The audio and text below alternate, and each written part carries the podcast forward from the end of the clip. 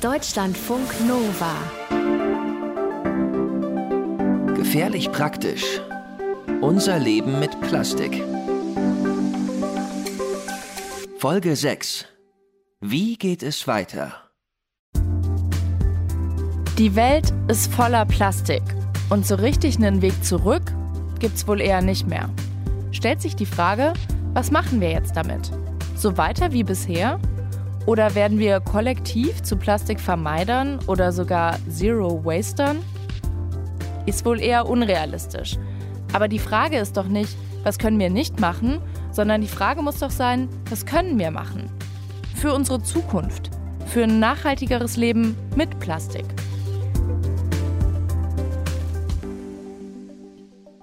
Klar, ich als Kerstin kann versuchen, möglichst wenig Plastik zu benutzen. Mir bewusst überlegen, wo es sinnvoll ist und wo nicht. Und vor allem ganz konsequent kein Einwegplastik benutzen. Oder nur in Ausnahmefällen. Weil, wie wir schon in Ohne Müll, meinem Podcast zur Müllvermeidung gelernt haben, zwischendurch mal ein bisschen inkonsequent sein ist menschlich und auch voll okay. Ich als Kerstin kann auch anfangen, den Müll auf der Straße, im Wald oder am Strand aufzusammeln. Hilft auch, löst das Grundproblem aber nicht. Es gibt auch Leute wie Bojan Slat. Der 25-jährige Niederländer hatte vor ein paar Jahren die Idee, Müll auch im Meer einzusammeln. Und zwar direkt am Great Pacific Garbage Patch zwischen Hawaii und Kalifornien. Mit dem Ocean Cleanup, einer Art riesigem, schwimmenden Rechen in U-Form. Müll sammeln im ganz großen Stil. 2018 konnte Slat seine Vision umsetzen nur musste er leider feststellen, dass das Teil in der Praxis nicht ganz so funktioniert hat wie geplant. Yes, we saw that the system was catching plastic, but it was also able to lose the plastic again. Das Teil hat nämlich das Plastik nicht nur eingesammelt, es ist auch wieder daraus herausgetrieben, was natürlich nicht Sinn der Sache war. In dem Video auf der Webseite vom Ocean Cleanup erklärt Bojan Slat ganz genau, was beim ersten Versuch schiefgelaufen ist und wie sie das System verbessert haben, das seit Sommer 2019 zum zweiten Versuch im Einsatz ist. Und jetzt scheint es so zu funktionieren wie geplant.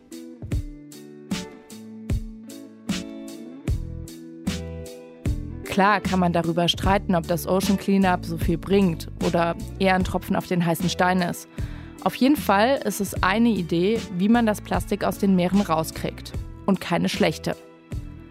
Manche Kritiker sagen auch, wenn die Leute sehen, dass sich hinten raus jemand darum kümmert, dass ihr Müll weggeräumt wird, dann könnten sie das als Freifahrtschein interpretieren und weiterhin genauso sorglos mit ihrem Plastikmüll umgehen wie bisher. Und dann gibt es Leute wie Werner Botha aus Österreich, der seit seinem Dokumentarfilm Plastic Planet ein ganz entschiedener Plastikgegner ist.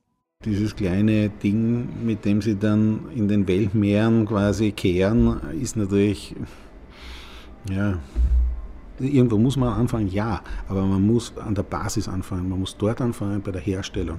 Man kann nicht sagen, hinten nach räumen wir auf. Natürlich müssen wir uns darum kümmern, was wir hinten nach machen und gut recyceln und was weiß ich, aber das Beste ist gar nicht einmal zum Recyceln es kommen zu lassen, sondern einfach an der Basis, an der Herstellung anzusetzen und zu sagen, da wird zu viel hergestellt, das geht nicht. Klar, das ist auf jeden Fall auch ein Ansatzpunkt. Dass sich in Sachen Plastikmüll und Recycling was tun muss, das hat mittlerweile auch die Europäische Kommission erkannt. Vor vier Jahren hat sie einen Aktionsplan vorgestellt, der das Problem stufenweise angehen soll. Danach werden zum Beispiel ab 2021 Einwegplastikartikel wie Strohhalme, Einwegbesteck oder Wattestäbchen EU-weit verboten. Komplett. Bis 2025 soll mehr als die Hälfte aller Verpackungen aus Plastik recycelt werden. Und bis 2030 soll es generell keine Verpackungen aus Plastik mehr geben, die nicht recycelt werden können.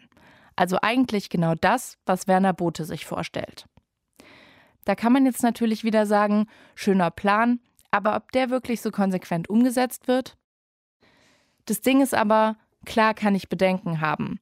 Aber das allein bringt uns ja einer Lösung des Plastikproblems nicht näher. So sieht es auch Hans-Josef Endres. Die Bedenken sind berechtigt. Und das muss ich jetzt auch mal klar sagen. Ich will das Thema Kunststoffe überhaupt nicht verteidigen. Im Gegenteil, wir in der Kunststoffindustrie müssen uns genau diesen Problemen stellen. Es wird höchste Zeit. Aber genau das muss man eben tun. Man muss hier Lösungen erarbeiten und nicht einfach nur sagen, ich bin gegen Kunststoffe. Und gleichzeitig die Vorteile der Kunststoffe genießen. Endres Spezialgebiet waren in den letzten Jahren Biokunststoffe, wobei man da deutlich unterscheiden muss. Biobasierte und auch biologisch abbaubare Kunststoffe. Das ist nämlich nicht zwangsläufig das Gleiche. Biobasiert heißt, dass das Plastik nicht aus Erdöl, sondern aus nachwachsenden Rohstoffen hergestellt wird. Egal ob aus Holz, Milchsäure, Mais oder Kartoffelstärke. Das heißt aber nicht automatisch, dass es sich auch natürlich zersetzt, also kompostierbar ist. Ist ja auch nicht unbedingt immer gewollt. Manchmal soll der Kunststoff auch möglichst lange halten und sich nicht nach ein paar Wochen zersetzen.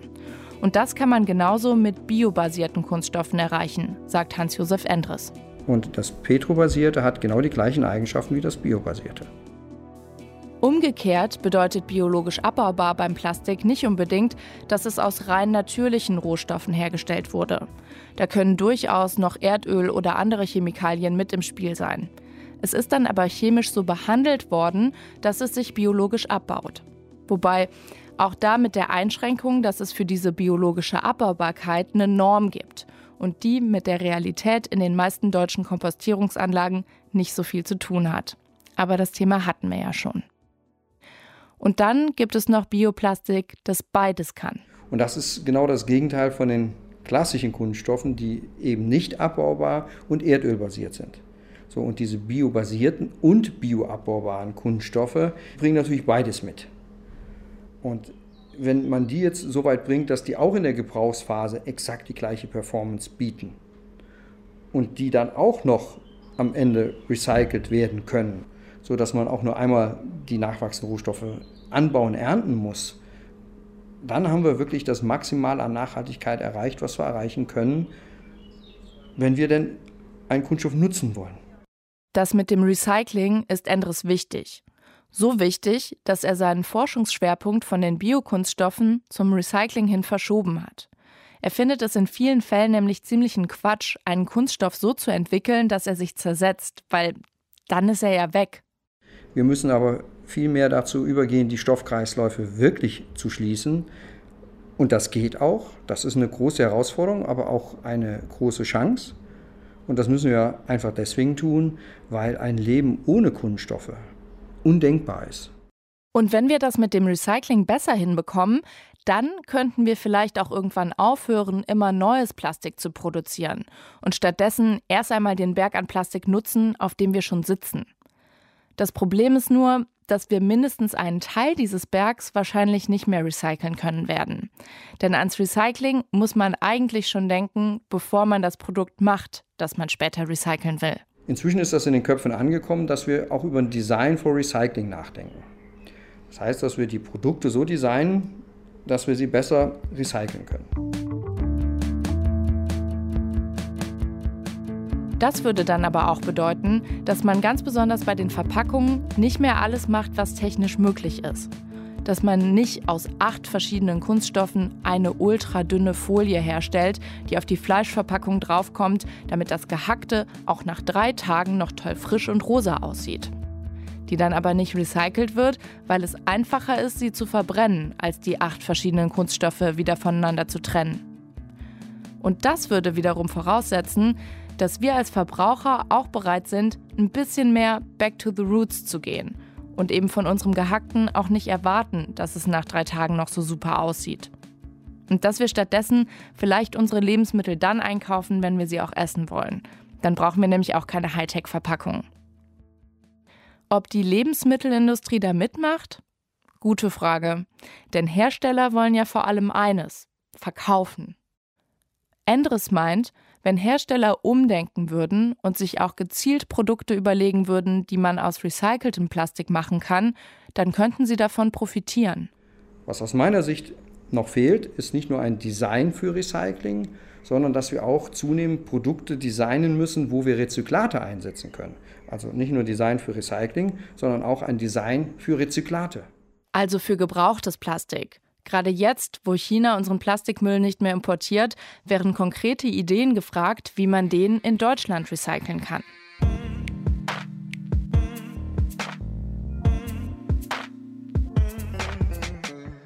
Material gibt's nämlich genug. Laut Umweltbundesamt produzieren wir hier in Deutschland noch immer jedes Jahr etwa 227 Kilo Verpackungsmüll pro Person. Nicht nur, aber auch in Form von jeder Menge Plastik. Also hat die Bundesregierung ein neues Verpackungsgesetz beschlossen, das seit Januar 2019 gilt. Damit sollen vor allem die Recyclingquoten erhöht werden, mit Hilfe von Geld als Druckmittel, vor allem gegenüber den Herstellern. Es wird teurer. Wenn deine Verpackung nicht recyclingfähig ist und kein Rezyklat enthält, dann wird die in Zukunft teurer. Also wenn er jetzt bislang 10 Millionen gezahlt hat, zahlt er vielleicht 12 Millionen. Und insofern, da denkt er darüber nach, ob er seine Verpackung ändern kann. So hat es Gunda Rachut, Vorstand der zentralen Stelle Verpackungsregister, den Kolleginnen und Kollegen der Sendung Planet E im ZDF erklärt. Ansatzpunkte für eine bessere Welt mit Plastik sind also weniger benutzen, Plastik ohne Erdöl herstellen und den Plastikmüll, den wir haben, besser recyceln. Nur, es ist so, bei jedem mechanischen Recycling wird die Qualität schlechter. Es ist auch so, wenn Sie einen Kunststoff lange Zeit dem Licht aussetzen, der Sonne oder Temperaturschwankungen oder mechanischen Stress aus, äh, belasten, dann wird der Kunststoff schlechter. Und das ist das typische Downgrading. Und bei jedem Recycling, irgendwann kommt dann mal die Parkbank raus oder das, das Blumentöpferl oder sonst was. Ihr hört's vielleicht schon, dieser Einwand kommt von Wolfgang Hofer, dem Österreicher, der in der Nähe von Wien in der Raffinerie arbeitet. Ich habe euch noch nicht gesagt, als was. Sein Jobtitel ist Senior Expert New Technology. Und als solcher ist er verantwortlich für eine kleine Anlage am Rande des Raffineriegeländes. Und die macht aus Kunststoff wieder Öl. An und für sich können Sie aus einem Kilogramm Kunststoff einen Liter synthetisches Rohöl rausholen. Wie genau das funktioniert, habe ich mir von Hofer vor Ort erklären lassen. Ah ja. Der Kunststoff kommt da rein, geht über den Extruderraum, da gehen wir später runter kommt er da hinten mit dem Solvent in Verbindung und geht dann raum zum Ofen und wir gehen zum Ofen rauf. So, da geht das Solvent mit dem äh, Postconsumer-Plastik in den Ofen rein und da drinnen findet das, das sogenannte Cracken statt. Der Solvent ist ein Lösungsmittel, das dabei hilft, den Kunststoff beim Schmelzen geschmeidig zu machen. Das war die große Herausforderung dabei, die Idee, Plastik wieder zurück in Öl zu verwandeln, zu verwirklichen. Plastik schmilzt nämlich nicht so leicht. Und wenn, dann ist es zäh und lässt sich ganz schlecht verarbeiten. Und deswegen braucht man eben zusätzlich beim Schmelzen oder Cracken noch ein Lösungsmittel. Was das genau ist, verrät Hofer allerdings nicht. Es ist ein hochsiedendes äh, Nebenprodukt aus der Raffinerie. Na gut. Und um da das Rohöl wieder rauszukriegen aus dem Plastik, muss wahrscheinlich länger drin bleiben. Das hat eine gewisse Zeit, die, die, die ja. Kann man da so Pi mal Daumen irgendwas sagen? Ungern? Es ist im Minutenbereich. Im Minutenbereich, ja, ja. okay. Im Prinzip geht das Plastik also hier wirklich wieder den umgekehrten Weg zurück. Es wird über 300 Grad erhitzt, um es zu cracken, um also die chemischen Verbindungen im Plastik wieder aufzubrechen und es zurückzubringen in den Ausgangszustand, zum Öl. Klingt aufwendig, und das ist es auch. Genau das ist auch der Grund, warum viele Experten noch nicht überzeugt davon sind, dass die Idee, aus altem Plastik wieder Rohöl zu machen, eine gute Lösung ist. Recycling kostet definitiv weniger Energie. Aber wie gesagt, gibt es eben immer auch Plastik, das nicht recycelt werden kann, weil die Qualität zu schlecht ist. Und dafür, für diesen unrecycelbaren Rest, könnte es ja dann vielleicht doch eine Lösung sein, ihn zurück in Öl zu verwandeln damit man damit dann wieder alles Mögliche machen kann, was man mit Öl ebenso machen kann. Klingt genial. Wobei, sagt Hofer, ein bisschen anders als frisches Erdöl ist das Reoil-Öl schon. Der größte Unterschied ist, man kann es nicht sehr lang lagern, sondern man muss es gleich weiterverarbeiten und that's it. Ob das ein Nachteil ist, kann, würde ich jetzt ohne Wertung also heißt das, dass ich in die Reoil-Anlage alles reinschmeißen kann tatsächlich? Äh, es ist im Wesentlichen Polyethylen, Polypropylen, Polysterol. Aber mit den drei Stoffen haben wir ungefähr 60 Prozent des Kunststoffmarktes. Also das sind, die, das sind die typischen Verpackungskunststoffe. Andere Arten von Kunststoff eignen sich anscheinend nicht so. Das Material, also der Plastikmüll, kommt aus Kooperationen der OMV, zum Beispiel mit einer Fluggesellschaft Und teilweise bringt Hofer auch was von zu Hause mit. Die Verpackungsmaterialien, die bei uns immer im, im Mülleimer landen, die sammeln wir getrennt und habe ich da in eine Riolanlage. Am Anfang war es ein bisschen komisch für die Familie. Was soll der Blödsinn? Aber mittlerweile, das ist mir mein Lieblingsspruch, kommt mein Sohnemann schon und fragt, Papi, brauchst du das? Allerdings ist die Anlage, die aktuell bei der OMV steht, noch eine Forschungsanlage. Theoretisch könnte sie jede Stunde aus rund 100 Kilo Plastik 100 Liter Rohöl machen. Praktisch ist sie aber nicht voll ausgelastet, sondern läuft so bei der Hälfte der Kapazität. Und mit 100 Liter pro Stunde kann man auch keinen besonders großen Bedarf decken. Das gibt Hofer zu. Es ist eine Teillösung, es ist ein Teilaspekt. Aber es ist in meinen Augen sinnvoller, als bevor man das Material hernimmt und irgendwo verheizt. Stimmt. Noch besser wäre echtes Recycling. Aber es kann ja nie schaden, Optionen zu haben.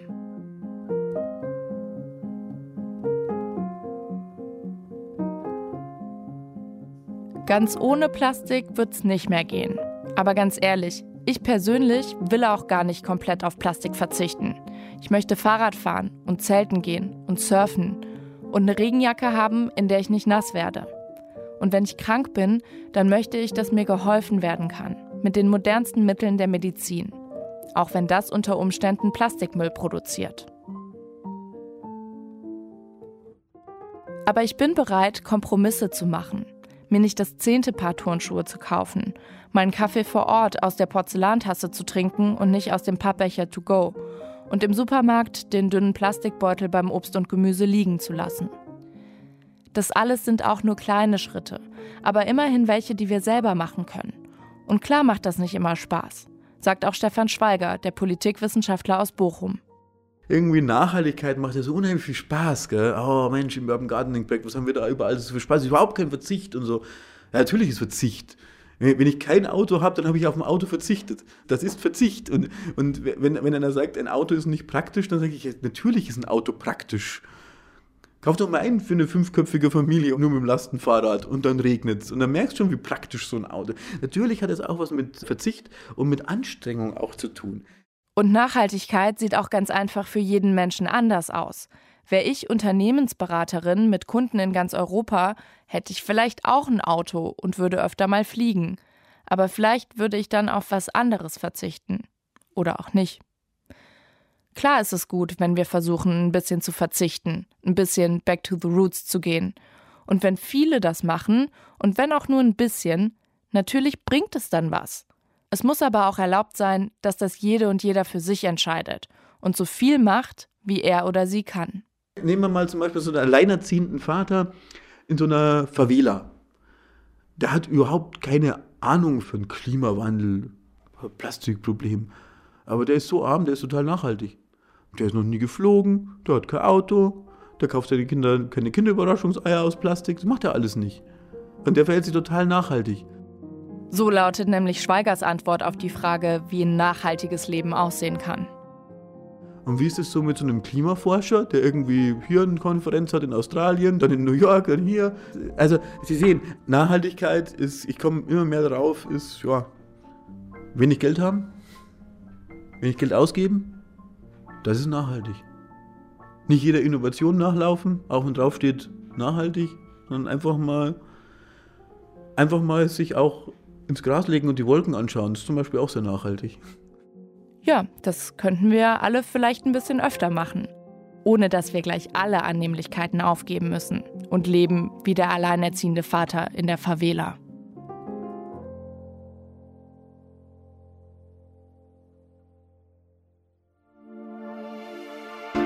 Was ich mitnehme.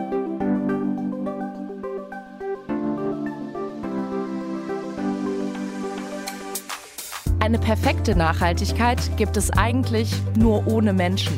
Also gibt es sie nicht. Aber die Frage ist ja nicht, was können wir nicht machen und uns immer nur über das böse Plastik beklagen. Denn klar ist, wir werden Plastik nicht mehr los. Und das wäre auch nicht gut. Denn Plastik ist ein super Werkstoff. Wir müssen nur anders damit umgehen. Es mehr zu schätzen lernen zum Beispiel. Als Material, das wertvoll ist und nicht alle möglichen Sachen daraus machen, die wir einmal benutzen und dann wegschmeißen, nur weil es praktisch ist. In letzter Zeit passiert aber auch eine ganze Menge in Sachen Kampf gegen den Plastikmüll. Erfinder und Aktivisten sammeln Müll ein, ob auf der Straße oder im Meer. Die EU-Kommission verbietet bestimmtes Einwegplastik ab 2021 und will Hersteller dazu verpflichten, dass alle Verpackungen in gut zehn Jahren recycelt werden können. Die Forschung beim Bioplastik geht immer weiter, was Plastik aus anderen Quellen als Erdöl angeht und auch in Richtung Recycling. Das halten viele Experten nämlich für das ökologisch Sinnvollste, dass man versucht, alle Arten von Kunststoffen möglichst lange im Kreis zu führen, also wieder zu verwerten.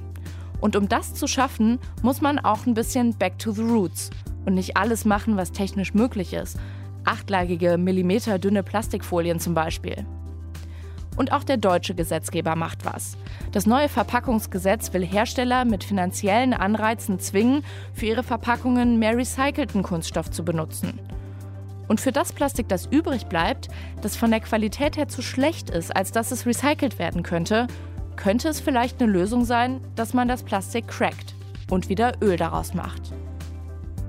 Letzten Endes entscheidet ihr, was ihr mit den Infos aus diesem Podcast macht welche Kompromisse ihr persönlich in Sachen Plastikverzicht im Speziellen und Nachhaltigkeit im Allgemeinen eingehen wollt.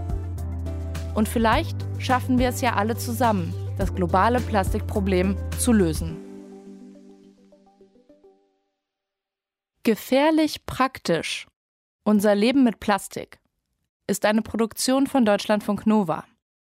ProducerInnen Nastja Nürnberg und Alex Dojanow, Redakteur Dominik Evers, Autorin Kerstin Ruskowski.